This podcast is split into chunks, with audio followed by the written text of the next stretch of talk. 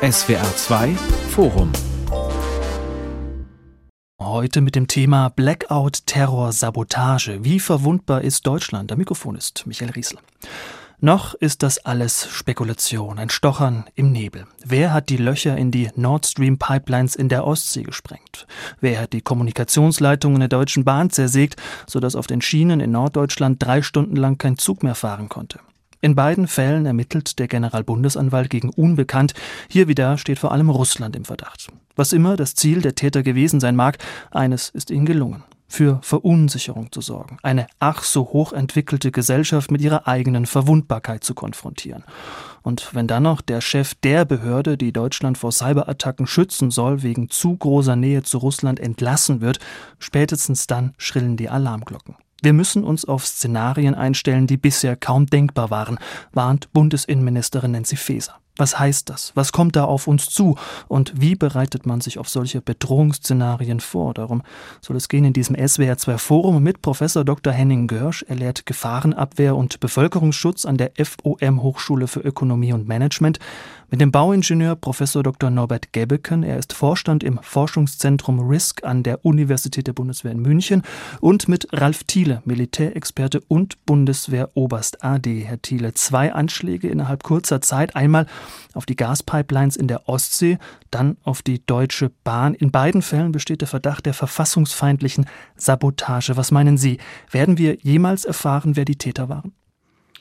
Tendenziell ist das schwierig, äh, weil hybride Akteure, und das sind hybride Akteure, also welche, die aus der Grauzone heraus arbeiten, können sich wunderbar verschleiern. Unsere Forensik ist insgesamt noch nicht so weit, das alles festzustellen. Unterm Strich denke ich, wir werden viel mehr davon sehen. Hm. Genau, das ist ja die Frage. Gesetzt den Fall, es war so, wie viele Sicherheitsexperten vermuten, dass hinter den Anschlägen Russland steckt. Geht das dann jetzt so weiter? Folgt jetzt Anschlag auf Anschlag, Nadelstich auf Nadelstich? Wir sehen ja schon viele Nadelstiche gar nicht. Äh, das liegt daran, dass unser Wahrnehmungsinstrumentarium Lagebild äh, nicht gut ausgestattet ist. Zum Beispiel gibt es ja schon ellenlang Cyberangriffe ohne Ende. Wir haben im Bereich der Satellitenkommunikation eine ganze Reihe von Attacken. Viasat war zum Beispiel auch Elon Musk ist jetzt äh, mit seinem Starlink eine Attacke. Wir haben im Geheimdienstbereich eine ganze Menge Attacken. Also es ist ein breites Feld und wir gucken im Augenblick immer nur auf Einzelerscheinungen wie die Bahn und das macht uns etwas kurzsichtig. Hm. Sie haben den Begriff schon genannt, hybride Kriegsführung. Nicht mehr ganz Frieden, aber noch nicht richtig Krieg. So definiert der General der Bundeswehr Carsten Breuer diesen Zustand. Die Frage ist ja, was steckt hinter dieser Strategie? Die Zerrüttung eines Staates. Also im Grunde geht es ja nach Karl von Clausewitz immer darum, äh, den politischen Willen des Gegenübers, des Opponenten äh, zu beeinflussen. Und heute kann man dank moderner Technologien das sehr gut machen äh, im Inneren. Man muss also nicht mehr mit einer Armee anrollen. Man kann es noch weiter, aber man muss es nicht. Man hat viele andere Möglichkeiten, einen Staat mürbe zu machen. Und daran hat Russland tatsächlich viel Übung mit seinen Nachbarn. Und jetzt weitet es diese Übung auf andere europäische Staaten aus. Hm. Herr Gebelken, bisher hatte man das Gefühl, das Schlimmste, was uns hier in Deutschland passieren könne, sei eine Naturkatastrophe wie etwa das Hochwasser im Ahrtal. War das, wie sich heute zeigt, eine Illusion? Nein, ich würde das nicht so sagen. Das Problem ist, dass wir äh, bei den Naturgefahren über Eintrittswahrscheinlichkeiten reden und wir statistische äh, Wiederkehrperioden haben, so dass wir bei den Naturgefahren eigentlich ganz gut sagen können, äh, wovor wir uns vorbereiten müssen. Das ist natürlich bei einer asymmetrischen Bedrohung, wie wir die bei Sabotage oder Terror und äh, haben, schwierig. Und das Interessante ist, dass diese kriegerische Bedrohung, die wir jetzt leider sehen, offensichtlich auch in Aktionen geht, die eben asymmetrisch sind. Das heißt, wir wissen nicht, was als nächstes folgt, woher das kommt. Und das ist, glaube ich, die große Unsicherheit, die wir haben. Hm. Aber wenn die Bundesinnenministerin sagt, wir müssten uns auf Szenarien einstellen, die bisher kaum denkbar waren, dann sind der Fantasie da ja keine Grenzen gesetzt. Was heißt dieser Satz für Sie als Sicherheitsprofi? Worauf müssen wir uns realistischerweise einstellen? Ja, diese Frage stellen wir uns im, in der Prävention immer wieder. Müssen wir den Black Swan denken? Und was ist der Black Swan? Das Problem ist dabei, dass wir natürlich Szenarien entwickeln können, die äußerst komplex, die schwierig sind, die eine Bedrohung darstellen. Wir wollen aber das nicht in der Öffentlichkeit tun um auch die Bevölkerung nicht zu verunsichern. Also wir müssen immer ein bisschen aufpassen zwischen dem, was wir präventiv tun, weil die Bürger selber was tun können, also zum Beispiel bei Naturgefahren, oder aber im Bereich der terroristischen und der kriegerischen Bedrohung, wo der Bürger selber so viel nicht machen kann. Also das ist immer eine Abwägung zwischen dem, was bei der Prävention im Hintergrund läuft und was öffentlich gemacht wird. Hm. Herr Görsch, das ist ja, Herr Gerbeken weist darauf hin, für die Politik, für die Behörden, aber auch für uns Medien eine Gratwanderung. Einerseits die Pflicht zur Information der Bevölkerung, andererseits haben wir einen Gegner, der für Verunsicherung sorgen, Panik auslösen will, wie Herr Thiele sagt, den Staat zerrütten will.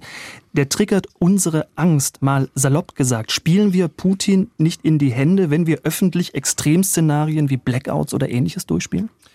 Das glaube ich ehrlich gesagt nicht. Die Angst vor der Angst sozusagen, die Angst vor einer Panik ist eigentlich äh, stark übertrieben. Man darf jetzt auch nicht Diskussionen im Bereich Social Media oder vielleicht auch äh, Demonstrationen damit verwechseln, dass die Bevölkerung in Panik gerät. Das ist eigentlich auch ähm, aus der Forschung zu Blackouts und äh, zu Krisenkatastrophen in dem Sinne nicht so haltbar. Ich glaube, dass es eher vielleicht in eine andere Richtung geht, dass wir viel offener kommunizieren müssen, dass wir äh, die Risiken und die Gefahren deutlicher ansprechen müssen. Denn das ist etwas, was dann letztendlich die Vorsorge der Bevölkerung deutlich verstärken kann. Und die Vorsorge der Bevölkerung ist noch relativ niedrig.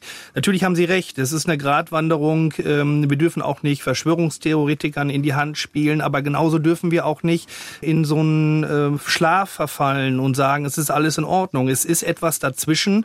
Und ich glaube, aus meiner Erfahrung, dass wir der Bevölkerung viel mehr zutrauen können, als man das so landläufig meint. Hm. Herr Thiele, ist der hybride Krieg vor allem ein Krieg, der in den Köpfen der Menschen stattfindet? Ja, und äh, auch mit Cyber äh, sozusagen äh, in den sozialen Medien äh, äh über alle möglichen äh, Means. Der Zugang, äh, den man hat heute durch neue Technologien in die Köpfe der Menschen, also auch wenn er sich da abspielt, äh, ist einfach unvergleichlich. Äh, das hieß ja mal, die Gedanken sind frei. Das ist heute nicht mehr wirklich so. Man kann die Menschen auslesen. Und wenn Sie mal schauen, wer die beiden größten Datenkraken in der Welt sind, dann sind das noch nicht mal staatliche Akteure. Man würde ja äh, die USA und China erwarten. Es sind Amazon und Alibaba. Das sind die, die mit Abstand am besten mit diesen Daten und den Menschen und ihren Neigungen umgehen können. Wir haben also auch jede Menge private Akteure, die mit hineinkommen. Mhm, aber wie sehen Sie das? Wie sehr eine verantwortungsvolle politische Krisenkommunikation in dieser Lage aus? Was mutet man den Leuten zu? Sagen, was ist? Erstmal sich aufstellen. Also wir sind ja grottenmäßig schlecht aufgestellt, äh, was das Thema kritische Infrastruktur und äh, Abwehr angeht. Ich selbst habe äh, vor 20 Jahren etliche Tagungen geleitet im, im Kontext kritischer Infrastruktur und im Grunde ist da nicht viel passiert und gerade die Ahrtal-Katastrophe zeigt wirklich im Detail, wie der Staat versagt, sowohl in der Katastrophe mit der Weiterleitung äh, von äh, Informationen, mit der Erfassung von Informationen und dann auch hinterher mit der Umsetzung, um den Schaden wieder äh, wegzumachen. Und hier spielen sich tatsächlich eben Katastrophen und hybride Gefahren Hand in Hand. Also wenn der Staat schlecht aufgestellt ist, wird der Bürger verunsichert. Also ist eine ganz wesentliche Voraussetzung, dass der Staat mit seinen Instrumenten, mit Katastrophen und äh, mit hybriden Gefahren erstmal lernt, vernünftig umzugehen und das dann eben auch vernünftig äh, kommuniziert, damit jeder Einzelne auch seinen Beitrag dazu leisten kann. Vielleicht kann ich ganz kurz einmal hier äh, noch mal was ergänzen. Und zwar, wir wissen eigentlich aus der modernen Kommunikationsforschung auch und aus dem Kommunikationsmanagement, dass wir Krisenkommunikation immer vorbereiten müssen. Das heißt also, eine Krisenkommunikation muss durch langfristige Risikokommunikation eigentlich vorbereitet werden. Es muss eigentlich beständig darüber kommuniziert werden, über die Krisen und Risiken und Gefahren, die es gibt. Deswegen habe ich immer auch ein bisschen das Problem damit, dass wir immer sehr stark anlassbezogen darüber sprechen. Äh, manchmal ist es nicht anders möglich, aber grundsätzlich ist es so, Vorsorge und Vorbereitung müssen äh, beständig stattfinden. Das ist eigentlich unabhängig von äh, drohenden Ereignissen. Natürlich hat das was miteinander zu tun, aber gleichzeitig ist es so, es kann auch immer äh, stattfinden. Wir haben Anfang 2019 hätten wir, sind wir ganz knapp an einem großen Blackout auch vorbeigeschrammt. Das hätte uns auch noch gefehlt, sozusagen in der beginnenden äh, Corona-Krise da äh, mit so etwas konfrontiert zu werden. Also diese Gefahren sind beständig da. Man muss eigentlich, und das ist wirklich die Erkenntnis aus der Forschung, aus dem Management von Kommunikation, permanent darüber versuchen zu sprechen, dass es nicht immer nur dann rauskommt, wenn etwas bevorsteht. Dann kann es tatsächlich eine Art Unverunsicherung geben, wenn auch ähm, die vielleicht nicht so stark ist, dass die Gesellschaft zerrüttet wird. Aber wenn man beständig darüber spricht, kann man die, kann man Vertrauen aufbauen, kann man Vorsorge aufbauen. Das sind eigentlich die Grundvoraussetzungen dafür, dass das dann in der wirklichen Krise auch vernünftig funktioniert. Hm, Herr Gebeken, Herr Görsch spricht von Vorsorge. Es heißt jetzt oft einen Krieg wie in der Ukraine damit konnte keiner rechnen. Mal zugespitzt gefragt. Wenn Katastrophenschützer sagen, ein Krisenszenario hätte sie überrascht, heißt das dann übersetzt, dass sie einen schlechten Job gemacht haben? Also ich wäre jetzt äh, sehr vorsichtig. Ich glaube, wir haben alle auf eine friedliche Koexistenz gehofft und geglaubt. Äh, sonst hätten wir auch diese Politik nicht über viele Jahrzehnte äh, gehabt. Dass wir jetzt mit einem Krieg konfrontiert sind, damit haben vermutlich die wenigsten gerechnet. Und insofern wäre ich sehr vorsichtig im Hinblick darauf, dass wir schlecht äh, vorbereitet gewesen wären. Aber ich möchte vielleicht darauf hinweisen, dass wir äh, 2016 die äh, Konzeption zivile Verteidigung vorgestellt haben, die zu einer sehr großen Verunsicherung in der Bevölkerung geführt hat. Und man hat dann sehr schnell wieder versucht, äh, das unter den Tisch zu kehren. Dort wurden solche Szenarien gemacht. Und wir haben seit drei Jahren äh, ein Forschungsvorhaben, das sich mit Schutzräumen beschäftigt, über das wir aber nicht sprechen durften. Erst im März wurde gesagt, ja, wir arbeiten ja an solchen Themen. Also ich glaube schon, dass auch die Krisenkommunikation möglicherweise sehr schwer ist, wenn diese Bedrohungen extrem abstrakt sind. Wenn ich darf, äh, würde ich da mal reingrätschen. Ähm, der Mangel ist weniger bei der Katastrophenschutzforschung, also bei der Wissenschaft, äh, äh, auch nicht unbedingt bei denen, die äh, beim BBK zum Beispiel hauptamtlich angestellt sind und sich Gedanken darum machen. Aber wir sehen, dass bei der Covid-19-Pandemie keiner nutzt ja die Vorbereitung, die da getroffen sind. Das heißt, Entscheidungsträger schätzen diese eigenen Vorbereiten als gering ein, handeln aus dem Bauch heraus und verunsichern damit die Bevölkerung. Also nochmal, ich bin schon sicher, äh, dass die staatlichen Würdenträger hier äh, Wachstumspotenzial haben, lassen Sie mich mal so sagen. Und das ist ganz, ganz wichtig, wenn wir sehen, dass Katastrophen zunehmen, jetzt auch umweltbedingt äh, und klimabedingt und dass eben hybride Gefahren zunehmen durch die Akteurslandschaft, die immer breiter und wirkmächtiger wird. Hm. Herr Görsch, bei der Frage, wie widerstandsfähig wir als Gesellschaft im Falle solcher hybriden Angriffe sind, da lautet das Zauberwort ja Resilienz. Viele, gerade aus meiner Generation, kennen das Gefühl ja gar nicht, was es heißt, im Visier eines Angreifers zu stehen, bedroht zu werden. Fehlt uns diese Erfahrung jetzt? Das ist auf jeden Fall ein wichtiger Faktor, dass wir in den letzten Jahrzehnten eigentlich, ja, dass wir uns in so einem, in Sicherheit gewähnt haben, sowohl was das Militärische anbelangt, aber auch äh, wir von vielen Katastrophen verschont geblieben sind. Wir haben, es ist eigentlich immer ein wiederkehrender Mechanismus. Es passiert etwas, eine größere Schadenslage. Äh, wir wundern uns, dass es, äh, sage ich mal, suboptimal abgelaufen ist, die Abarbeitung. Dann werden Kommissionen gegründet, das wird aufgebaut aufgearbeitet, aber es ändert sich substanziell eigentlich nicht so viel. Deswegen, und das haben wir eigentlich auch in den letzten Jahren jetzt gehabt. Ich bin ein bisschen entsetzt, dass wir trotz der ganzen Probleme, die wir haben und die sich äh, jetzt ergeben haben seit 2019, äh, der Pandemie, der ähm, Starkregen und Flut im Ahrtal, der Klimawandel, äh, Hitzesommern und einem Krieg in Europa, dass wir eigentlich nicht eine so starke Kehrtwende gemacht haben und nicht so stark investieren. Ich spreche hier gar nicht nur von Finanzmitteln, wie wir das tun sollten. Ich glaube, da ist, muss man viel mehr tun. Wir müssen an die Grundfesten äh, des gesamten Sicherheitssystems nochmal ran und einfach äh, prüfen, sind die Annahmen, die wir getroffen haben, sind die richtig? Ähm, ich glaube, da kann man ganz viel tun. Und äh, wie gesagt, mein Credo ist an der Stelle eigentlich offen und ehrlich kommunizieren, die Bevölkerung mit einbeziehen. Wir haben das jetzt ähm, vor kurzem gemacht in der Städteregion Aachen, die da sehr ähm, vorausschauend vorausschauend arbeitet, Richtung eines evidenzbasierten Bevölkerungsschutzes. Wir haben da die Bevölkerung befragt. Interessanterweise haben wir auch den Blackout genommen als äh, Grundszenario in dem Ganzen. In vielen Untersuchungen, die ich gemacht habe, in den letzten 15 Jahren war Blackout immer so unterrangierte unter den Gefahren, die am wenigsten bedrohlich waren für die Bevölkerung. Aber jetzt haben äh, rund 80 Prozent der 2000 Befragten in der Region gesagt, dass sie das als bedrohlich bzw. sehr bedrohlich äh, ansehen. Und ich glaube, da müssen wir viel stärker hin, was äh, die, ein Sicherheitssystem, ein Bevölkerungsschutz ohne die Teilnahme der Bevölkerung ist eigentlich nur ein halbes Sicherheitssystem. Wir müssen da viel stärker vernetzen. Äh, das ist im Grunde die andere Seite der Medaille. Und eine resiliente Bevölkerung bekommen wir nur, wenn die auch äh, ein gewisses Niveau an Notfallvorsorge betrieben hat. Aktuell, da kreist die Debatte ja vor allem um den Schutz der kritischen Infrastruktur. Sie selbst sprechen vom Nervensystem der Bundesrepublik. Es geht um Stadtwerke, Banken, Krankenhäuser. Lassen Sie uns noch mal kurz definieren. Könnte man sagen, alles, was systemrelevant ist?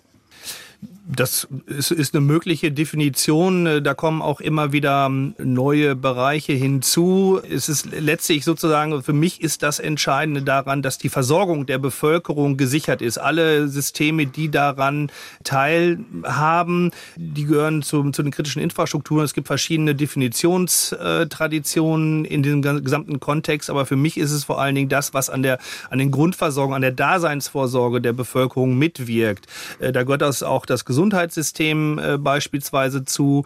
Und äh, wir haben in der Städteregion Aachen auch einmal die Menschen gefragt dort, äh, was glauben Sie denn, was funktioniert eigentlich noch, wenn es mal einen längerfristigen Stromausfall gibt? Und die Menschen erwarten zum Beispiel, äh, Klammer auf, zu Unrecht, dass äh, solche Dinge wie Rettungsdienst und Feuerwehr auch normal weiter funktionieren während eines Blackouts. Davon ist nicht auszugehen. Und äh, da ist offene Kommunikation dringend notwendig nicht. Wenn ich mich darauf verlasse, dass ein Rettungswagen auch in acht Minuten im innerstädtischen Bereich bei mir ist, wie in einer Zeit, in der es eben kein Blackout gibt, dann äh, habe ich, kalkuliere ich falsch an der Stelle. Mhm. Und da müssen wir ran. Herr Thiele, Sie haben vorhin gesagt, wir seien im Schutz der kritischen Infrastrukturen grottenschlecht aufgestellt.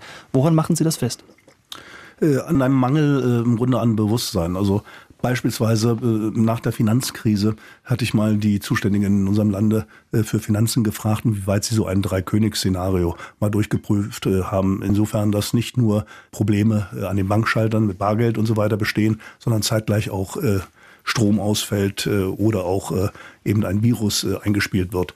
Das hat man nie geprüft äh, bei uns in Deutschland. Also das ist einfach äh, ein, ein Szenario, wo man sieht, dass wir noch sehr, sehr ja, äh, Pedestrien, sagen die Amerikaner, also fußgängerisch aufgestellt sind äh, und uns in den Höhen äh, dieser Aufgaben noch gar nicht wohlfinden. Äh, ein weiteres Beispiel, Frau Faeser, die ja jetzt gerade äh, reklamiert, dass das alles besser werden muss. Sie ist ja tatsächlich die Federführende. Das Thema hybride Kriegführung ist bei ihr abgebildet mit einem Referat. Sie hat äh, aus anderen Ressorts der Bundesregierung äh, Mitarbeiter da und sie sollen das Ganze jetzt entsprechend äh, verbessern und aufstellen.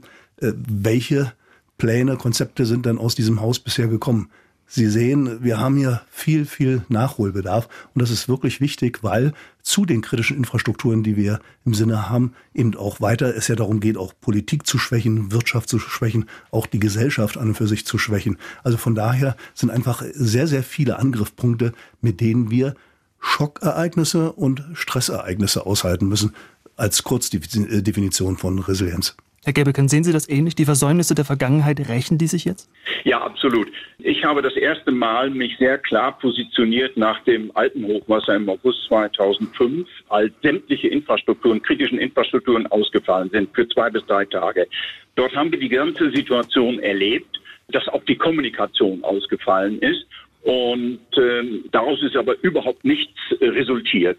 Wir haben 2015 bei uns im Forschungszentrum RISK eine Studie erarbeitet, gemeinsam mit dem BMK, äh, die unterschätzte Gefahr Sturzfluten. Dann haben wir die in den Medien und der Öffentlichkeit vorgestellt. Das Interesse war null. Äh, und dann kam die Sturzflut. Also dann habe ich nach dem Ahrtal-Hochwasser, als es um den schnellen Aufbau ging, deutlich gemacht, also bitte ja, wir müssen die Hilfe den Menschen sofort zur Verfügung stellen, aber wenn es um die kritischen Infrastrukturen geht, bitte sich in Ruhe hinsetzen, die Experten an den Tisch holen und uns überlegen, wie wir die kritischen Infrastrukturen im Ahrtal wieder aufbauen, damit wir hinterher resilienter sind als vorher. Nichts ist passiert. Die Schnelligkeit geht vor Sicherheit und Resilienz, weil die Politiker den Druck haben, sie müssen schnell beim Bürger ankommen.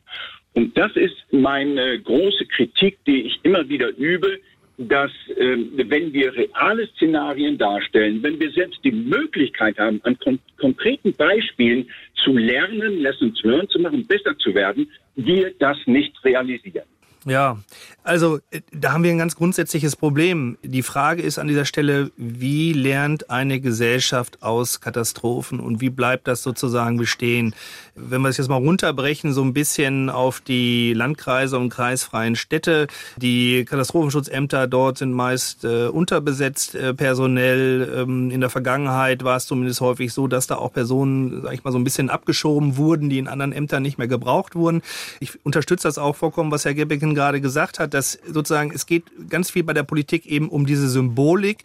Das heißt also, ich kann äh, natürlich als Erfolg verbuchen und sagen, ja, wir haben in der Zeit den Strom wiederhergestellt äh, oder wir haben die Versorgung wiederhergestellt, aber gar nicht darauf zu schauen, ist das eigentlich ähm, nachhaltig und langfristig äh, gesichert.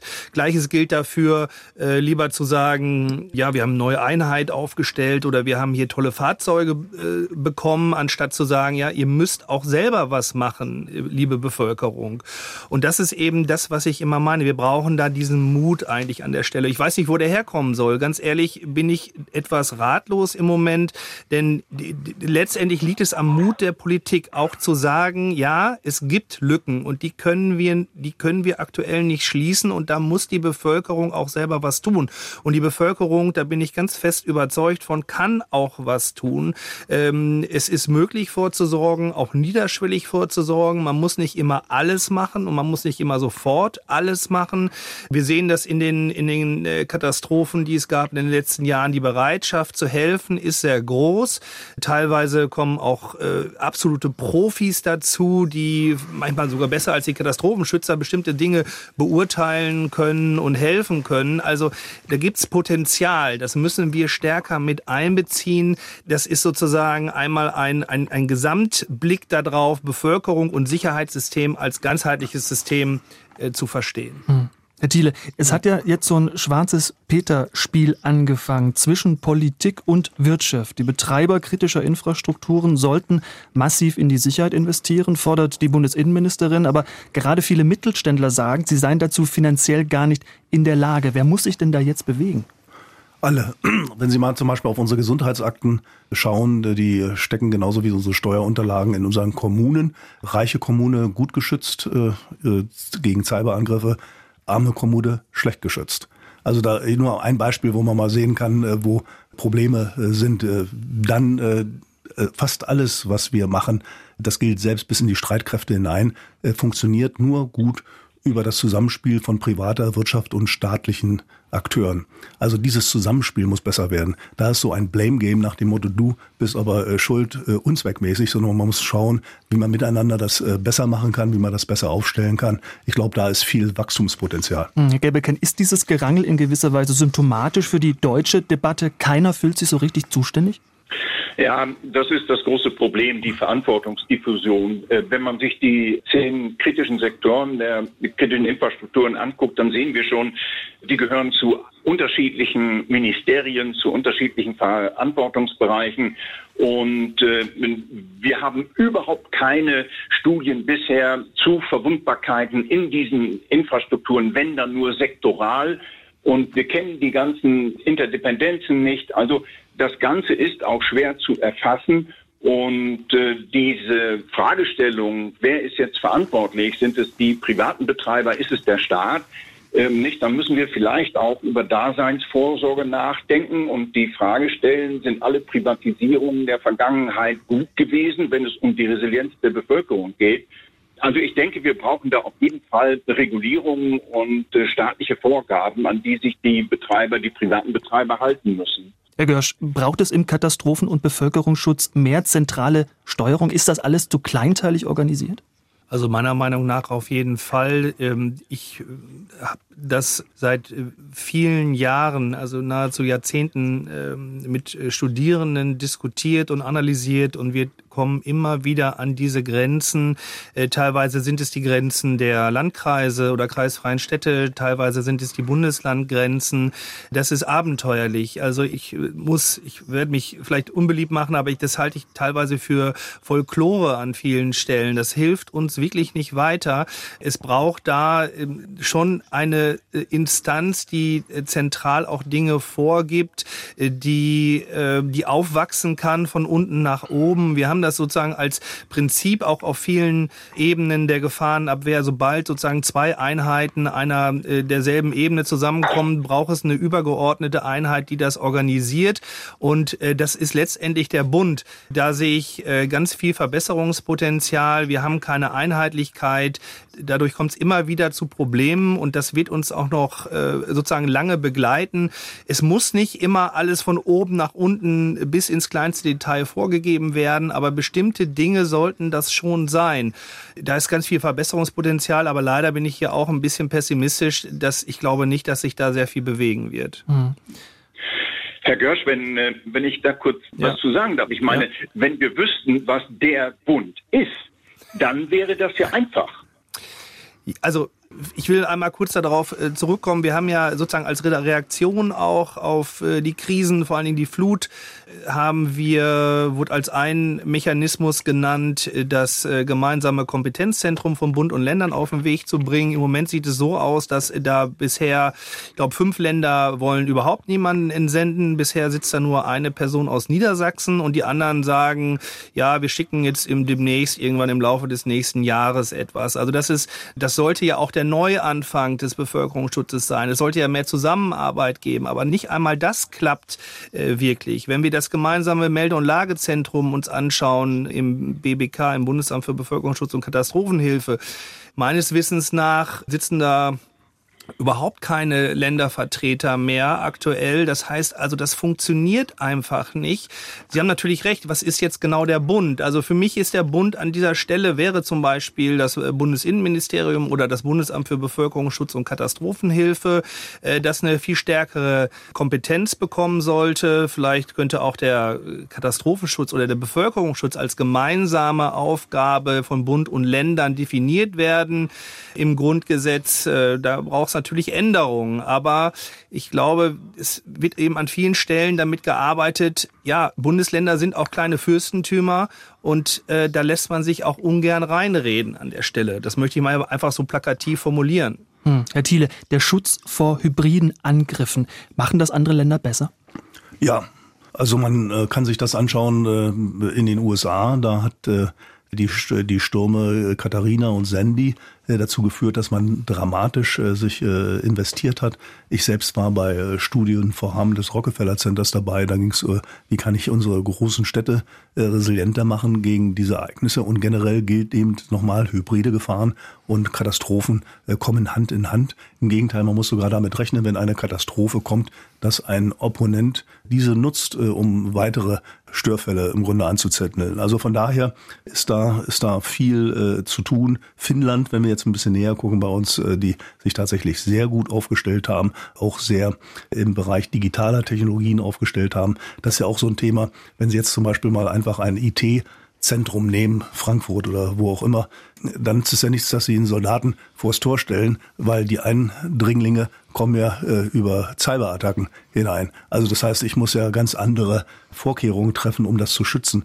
Dieses breit aufzustellen, das ist bei uns ein bisschen nachlässig. Also mhm. gerade die Digitalisierung ist noch nicht richtig angekommen bei uns. Ja, Stichwort Digitalisierung, das kommt ja erschwerend hinzu zur kritischen Infrastruktur. Da gehören nicht nur Gebäude und Fabriken, sondern eben auch Netze, Kabel, die über tausende Kilometer kreuz und quer durch Deutschland laufen, Stromkabel, Internetleitungen über Land, auf dem Meeresgrund, quasi die Lebensadern unserer Wirtschaft. Und die Experten sagen eigenhellig, dieses Netzwerk rund um die Uhr lückenlos zu überwachen, das geht nicht. Also, Frage in die Runde, wie sicher kann denn die Sicherheit kritischer Infrastruktur überhaupt sein? Also das können wir erst wirklich sagen und bewerten, wenn es eine vernünftige systemische Schwachstellenanalyse und Risikoanalyse gibt. Und die gibt es bisher nicht. Das heißt, wir wissen gar nicht, wie anfällig wir sind. Ja, genau. genau. Äh, wir, wir, wissen erstens nicht, wie anfällig wir sind und zweitens äh, hat man auch gedacht, äh, in den vergangenen Jahren mit der Konzentration auf Cyber Defense und Cybercrime, das würde nur im virtuellen Raum stattfinden und hat nicht äh, dabei bedacht, dass wir dafür Rechenzentren, Kabeln, äh, Masten und so weiter brauchen, die auch angreifbar sind. Hm, wir arbeiten teilweise zusammen mit dem Homefront Command in Israel in bestimmten Bedrohungsszenarien, aber auch die Schweiz ist be deutlich besser aufgestellt als wir. Also äh, vor dieser neuen Bedrohung, die wir jetzt haben, macht es durchaus Sinn, mit den israelischen Kollegen zu sprechen, wie sie diese hybriden Bedrohungen denn ähm, angehen. Wir, wir haben ja als Kennzeichen der kritischen Infrastrukturen auch äh, vor allen Dingen äh, die hohe Komplexität und die enge Kopplung. Das wurde ein äh, paar Mal genau. schon gesagt jetzt, dass äh, ja also eine Naturkatastrophe oder ein Naturereignis, äh, sagen wir mal besser, kann auch durchaus äh, Auswirkungen haben, die wir gar nicht vorhersehen können, beziehungsweise vielleicht deshalb nicht vorhersehen können, weil wir keine vernünftige Risikoanalyse haben. Da gebe ich Ihnen auf jeden Fall recht. Aber die Auswirkungen sind manchmal sehr schwer schwer herauszufinden. Das heißt also, ich finde diesen Begriff des Taschenmesserterroristen äh, sehr treffend, der eigentlich gar nicht mehr äh, so wirklich eine, äh, eine große Bombe braucht oder irgendetwas, sondern vielleicht an einer neuralgischen Stelle ein Kabel durchschneidet, sage ich mal, und dann haben wir diese können sich diese Kaskadeneffekte dann äh, entwickeln, die ja, von denen wir gar nicht genau wissen, wie sie sich vielleicht dann entwickeln, wie stark sie sich entwickeln, aber die das ein hohes Zerstörungspotenzial äh, in sich tragen. Und das ist sehr, sehr schwierig, äh, sich vor diesen Taschenmesserterroristen, sage ich mal, zu schützen. Da müssen wir sehr genau hingucken. Und ähm, da müssen wir auch sehr viel Energie und, äh, sag ich mal, Ressourcen drauf verwenden, herauszufinden, wie dieses, das, was wir geschaffen haben, sozusagen funktioniert und wo diese neuralgischen Punkte möglicherweise sind. Ich habe in Gesprächen vor einigen Jahren schon herausgehört, äh, in Diskussionen mit Experten zu dem Thema, dass äh, wir teilweise gar nicht mehr wissen, wenn bestimmte Knotenpunkte beim Internet ausfallen, wie, wie das Internet dann reagiert darauf. Das äh, sagen auch teilweise die Experten, dass sie eben es gar nicht mehr wissen. Wir wissen es nicht, was genau passiert. Ja, und das ist ein Mangel, äh, den man beheben kann. Also äh, das Wort fiel schon gerade von Professor Gebeken, äh, systemisch. Ähm, der Gegner modelliert uns. Modellbildung, Simulation ist hier das Stichwort. Er modelliert unsere Systeme und schaut, äh, wo sie günstig, gut angreifbar sind, um großen Schaden anrichten zu können. Wir müssten unsere Systeme auch modellieren, damit wir schauen können, wie wir ein vernünftiges Risikomanagement machen können. Es geht nicht um den perfekten Schutz, sondern generell um einen äh, ja, gut balancierten Schutz äh, und ein Risikomanagement. Das wäre eigentlich die Herausforderung. Aber da sind wir wirklich noch weit weg in Deutschland. Hm. Herr Görsch, es gibt in Deutschland Städte wie Koblenz, 114.000 Einwohner zwischen Rhein und Mosel am deutschen Eck. Dort bereitet man sich schon jetzt auf einen Blackout vor, also auf einen flächendeckenden, langanhaltenden Stromausfall. Man bunkert Treibstoff, baut eine stromunabhängige Kommunikation auf und will auf diese Weise bis zu vier Tage ohne Strom überleben. Ist das Panikmache oder kluge Vorsorge? Also da bin ich ähm, vollkommen überzeugt davon, dass das kluge Vorsorge ist. Das ist eine Reaktion darauf, was aktuell äh, sozusagen ansteht, die Bedrohung, die wir gerade haben. Äh, ich bin zwar auch der Meinung, dass das sozusagen äh, immer so sein sollte, aber das ist natürlich schwierig der Politik und der Bevölkerung zu erklären. Ich glaube, in diesem in diesen Zeiten, in diesem Kontext, in diesem Szenario, in dem wir uns jetzt gerade befinden, ist es genau das Richtige. Es sollte als Modell äh, für andere Städte, andere Regionen gelten. Und äh, ich bin auch sowieso relativ skeptisch ähm, dem Aspekt gegenüber, dass jetzt äh, die Bevölkerung beispielsweise dann in Koblenz in ja, Schockstarre oder Panik verfällt, dass das, ähm, weil das gerade gemacht wird. Ganz im Gegenteil, ich hoffe darauf und ich setze darauf, dass die Vorsorge auch der Bevölkerung steigt, müsste das vielleicht noch mal genauer ähm, dann analysieren da vor Ort. Aber die äh, empirischen Untersuchungen dazu zeigen eigentlich, äh, dass äh, man da nicht Angst vor haben muss, dass die Bevölkerung jetzt vollkommen durchdreht. Herr Gebelken, wie sehen Sie das? Das sehe ich genau so. Also äh, der Stromausfall ist ja äh, ein äh, etwas, was wir überall erleben. Wir haben in München alle paar Jahre wenigstens für Stunden mal in einem bestimmten Bereich einen Stromausfall. Darüber gibt es ja auch eine Risikostudie des Bundes. Ich denke, das ist ganz, ganz wichtig. Ich finde auch wichtig, was Herr Thiele gesagt hat äh, bei der systemischen Betrachtung einer Risikoanalyse. Wobei wir bei der Risikoanalyse in Deutschland immer wieder das Problem haben, dass wir die sächlichen Verluste ganz gut beziffern können, aber die nicht sächlichen Verluste nicht. Und äh, das ist bei uns eine ganz schwierige Situation. Obwohl jeder von uns eine Haftpflichtversicherung hat, wo ein Menschenschaden steht, mag man bei uns aber über solche Dinge nicht reden. Das ist in der Schweiz anders, in den USA anders, in Israel anders. Also die Frage, wie wir in Zukunft unsere Risikoanalysen machen und auch andere als nicht sächliche Verluste dort einrechnen, ähm, ist ein ganz wichtiger Punkt, den wir gesellschaftlich diskutieren müssen. Das können auch nicht die Risikoforscher alleine machen. Da würde ich ganz gerne was ergänzen und einen Punkt aufnehmen. Das äh, finde ich sehr wichtig, äh, die, den Bereich Versicherung, äh, beziehungsweise dann das äh, in Verbindung setzen mit der Diskussion über Krisen, Katastrophen, Katastrophenvorsorge. Äh, da haben wir immer den Eindruck, wir dürfen darüber nicht sprechen, weil die Bevölkerung möglicherweise verunsichert werden kann. Aber was ist denn mit einer Brandschutzversicherung? Was ist mit einer Haftpflichtversicherung? Was ist damit, sich gesund zu ernähren? Das sind doch alles äh, Aspekte, über die wir auch auch tagtäglich sprechen. Das wäre für mich jetzt sozusagen, ich hänge mir keinen äh, Rauchmelder äh, in die Wohnung oder ich spreche nicht über Rauchmelder, weil das ja impliziert, dass es bei mir brennen könnte, sprich ich vielleicht versterben könnte oder mein, mein äh, Haus abbrennt. Und wir tun es ja trotzdem. Und es ist, glaube ich, keiner maßlos verunsichert. Äh, das gleiche gilt für gesundheitliche Aspekte, das gleiche gilt für eine Krankenversicherung. Da können wir uns nicht rauslavieren. Aber ganz grundsätzlich diese gesamte gesamten gesundheitlichen Aspekte, Unfälle und ähm, ähnliches, darüber sprechen wir. Und in dem gleichen Maße, das müssten wir eigentlich übertragen oder das sozusagen als ein Komplex betrachten, äh, müsste eigentlich auch die Krisen- und Katastrophenvorsorge der Bevölkerung gesehen werden. Hm, Herr Thiele, ich möchte noch mal ganz kurz zurück zum drohenden Blackout. Wie die Energiekrise sich entwickelt, ähm, wie die Temperaturen im Winter werden, ob die Leute zu Hunderttausenden ihre Heizlüfter anschmeißen werden, das alles können wir nicht voraussehen. Die andere Gefahr, die auch schwer zu kalkulieren ist, wäre ein russischer Angriff auf das deutsche oder europäische Stromnetz. Ist das für Sie vorstellbar?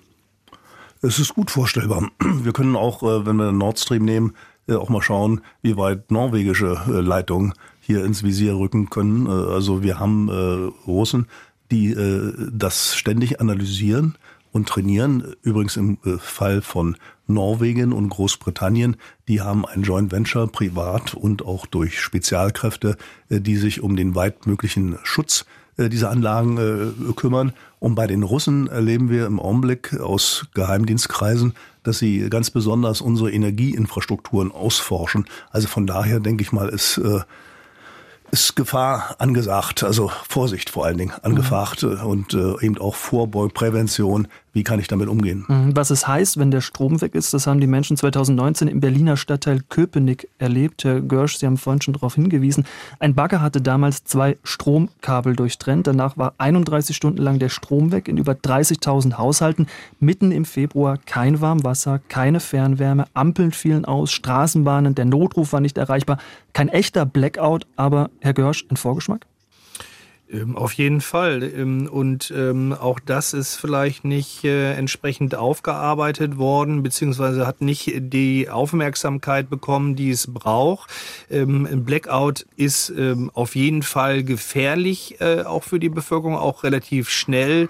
Wenn man jetzt an Personen denkt, die besonders vulnerabel sind, wie eben äh, Heimbeatmungsplätze und ähnliches. Also es gibt hier natürlich bestimmte Akkuleistungen und ähnliches, aber das ist auch nicht immer hundertprozentig kalkulierbar. Also es besteht dann auch eine akute Gefahr für die Bevölkerung und äh, es ist sozusagen wichtig, hier sich einmal damit äh, auseinanderzusetzen, auch ein gewisses Vorsorgeniveau zu haben und sich auch selber zu fragen, wie vulnerabel bin ich eigentlich selber mit meinem Haushalt? Habe ich hier beispielsweise Kinder, habe ich äh, ältere Menschen, habe ich ähm, kranke Menschen in meinem Haushalt? Bin ich ein Single-Haushalt? Komme ich vielleicht ein bisschen besser klar? Das ist auch ein äh, Grundpunkt in der Notfallvorsorge der Bevölkerung, dass wir häufig denken, es gibt die Bevölkerung, aber das ist eben äh, auch sehr, sehr verkürzt an der Stelle. Das heißt, wir haben also wirklich ganz viele verschiedene Zielgruppen, die auch viele verschiedene Bedürfnisse haben. Und ähm, ich will noch auf einen Punkt gerade raus. Die Bevölkerung, so wie wir das jetzt auch untersucht haben, ist aber auch eigentlich der Meinung, dass die dass die staatlichen äh, Empfehlungen und das, was der Staat von den Bürgern verlangt, eigentlich äh, akzeptabel ist. Zumindest haben wir das jetzt gerade in der Städteregion Aachen rausgefunden. Da sagt die Bevölkerung, 80 Prozent der Befragten in zwei Studien, 2000 Befragte, haben da gesagt, äh, ja, wir finden das angemessen, dass der Staat von uns verlangt, dass wir vorsorgen sollen. Und das finde ich einen wirklich äh, guten Appell, den man sozusagen auch auf andere Bereiche übertragen sollte, um hier eben ein gutes Niveau zu erreichen und nicht eben diese Angst davor zu haben, wir dürfen der Bevölkerung nichts sagen über diese Themen, sondern im Gegenteil, wir müssen in Dialog tre treten, damit die Gesellschaft eben resilienter wird. Hm, Herr Gebeken, jetzt ist es aber so, noch vor Jahren, da wäre man vermutlich als Prepper verspottet worden, wenn man sich zu Hause Vorräte angelegt hätte, vielleicht auch ein batteriebetriebenes Radio angeschafft hätte. Erschwert das in der aktuellen Situation die Kommunikation? Hat man da jetzt ein Problem? Nein, das glaube ich nicht. Äh, wir haben ja auch auf der Homepage des BBK äh, sehr schöne Checklisten für, zur Notfallvorsorge, die man sich herunterladen kann, nicht nur für den Fall eines Blackouts, sondern äh, bei jeder Art von Katastrophe. Und äh, die sollte man sich vielleicht mal anschauen und äh, gucken, dass man Batterien, dass man Kerzen, dass man äh, Getränke, dass man bestimmte äh, Nahrung, Grundversorgung oder aber wenn man äh, ein Baby hat, dass man äh, sich versorgen kann. Also es gibt ganz gute Hilfen, die man auch ganz nüchtern betrachten kann. Insofern würde ich sagen, wir brauchen da nicht so Überlebensstrategien, wie Sie, äh, wie Sie die genannt haben, sondern ganz nüchtern an die Dinge herangehen und äh, die bei der Selbstversorgung äh, ein bisschen gucken, was kann ich denn tun und auch an die Selbstverantwortung denken. Herr Görsch, was sagt der Profi? Was kann ich für mich tun als Einzelner, möglicherweise in der Familie, quasi für meine individuelle Resilienz? Also ich unterscheide da äh, im Grunde drei Bereiche. Das, der erste Bereich ist, äh, was brauche ich sozusagen, um zu überleben? Äh, was ist direkt äh, für mein Überleben und meine, äh, meine Gesundheit erforderlich. Da habe ich so sechs Punkte rausgearbeitet. Dann gibt's vielleicht so einen Graubereich und dann kommen wir in den Bereich, wo man vielleicht sehr gut aufgestellt ist, schon von der Notfallvorsorge her. Das ist das, was gerade erwähnt wurde, mit den, vielleicht die Broschüre des BBK auch mal anzuschauen, die deutlich weitergehend ist, also sozusagen Grundversorgung plus Plus. Und dann gibt's, kommen wir in diesen Bereich der, der Prepper rein. Äh, das ist etwas, was meiner Ansicht nach nicht notwendig ist. Da werden auch bestimmte Szenarien zugrunde gelegt, die ich jetzt ähm, ein bisschen schwierig finde, vielleicht auch ähm, die ideologisch eingefärbt sind so ein bisschen. Also vielleicht nur mal einmal der Hinweis darauf, jetzt einen Atombunker sich selber im Garten zu bauen, das halte ich für Unsinn. Äh, einmal kostet das sehr viel. Zweitens äh, wüsste ich gerne, was das Szenario dann dann sein soll, wenn ich nach einem Jahr aus dem Bunker dann vielleicht raus muss, weil meine Lebensmittel oder nach drei Jahren aus dem Bunker raus muss, weil meine Lebensmittel ähm, aufgebraucht sind. In, in was für eine Welt äh, werde ich dann entlassen? Also das ist meiner Ansicht nach nicht zu Ende gedacht. Aber es gibt eine, ein, Grundniveau, das man haben sollte. Das finde ich auch, das sollte jeder haben, jeder Haushalt. Äh, das sind solche Sachen wie ein Wasservorrat oder eine Möglichkeit, Wasser zu filtern, äh, Lebensmittelvorrat. Das ist ähm, Möglichkeit, Lebensmittel zu erwärmen. Das ist etwas äh, für Hygiene, dann Nachrichten zu empfangen über ein Kurbelradio oder ein batteriegetriebenes Radio. Das sind wirklich wichtige Punkte. Das sollte eigentlich äh, jeder haben, so ein bisschen angepasst auf die eigene Familie. Und dann kann man eben auch noch mal gucken. Wie gesagt, so ein Grenzbereich ist vielleicht dann die Wärme. Ja, man könnte argumentieren, vielleicht braucht man das nicht immer. Im Winter natürlich kann es mal unangenehm werden. Ob es jetzt äh, lebensbedrohlich wird, äh, sei mal dahingestellt. Gerade wenn man sich Mahlzeiten Mahlzeiten selber noch warm machen kann. Ähm, dann gibt's alle möglichen Möglichkeiten, was man eben noch machen kann. Einen Fluchtrucksack äh, packen, äh, Dokumentensicherung und so weiter. Es darf nur nicht zu kompliziert werden. Das ist eigentlich immer mein Ansatz, wenn man die Bevölkerung dazu kriegen möchte, ähm, vorzusorgen und äh, bestimmte Dinge zu tun, dann darf es nicht zu kompliziert, nicht zu komplex sein. Deswegen arbeite ich immer mit diesen fünf Punkten und sage, das braucht jeder. Und dann kann man eben noch mal schauen, was einem selber wichtig ist. Das nehmen wir als Schlusswort in diesem SWR2 Forum Blackout Terror Sabotage. Wie verwundbar ist Deutschland? Das war heute unser Thema und ich bedanke mich bei meinen Gästen, bei dem Risikoforscher Professor Dr. Henning Görsch, dem Bauingenieur Professor Dr. Norbert Gebeken und bei Ralf Thiele, Militärexperte und Bundeswehroberst AD. Am Mikrofon war Michael Riesel. Ich sage danke fürs Zuhören und machen Sie es gut.